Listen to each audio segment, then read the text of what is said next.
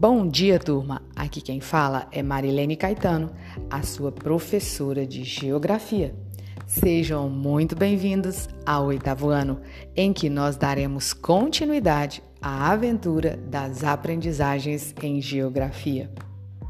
Para nossa primeira semana, no plano de estudos tutorados, nós trazemos a temática Brasil e sua organização territorial.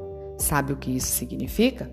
Significa que nesta semana você vai compreender que o território brasileiro possui limites e fronteiras e principalmente você vai conseguir analisar como essas fronteiras se modificaram ao longo do tempo, quais fatores se relacionam com essas modificações, que são principalmente as atividades econômicas desenvolvidas no nosso país.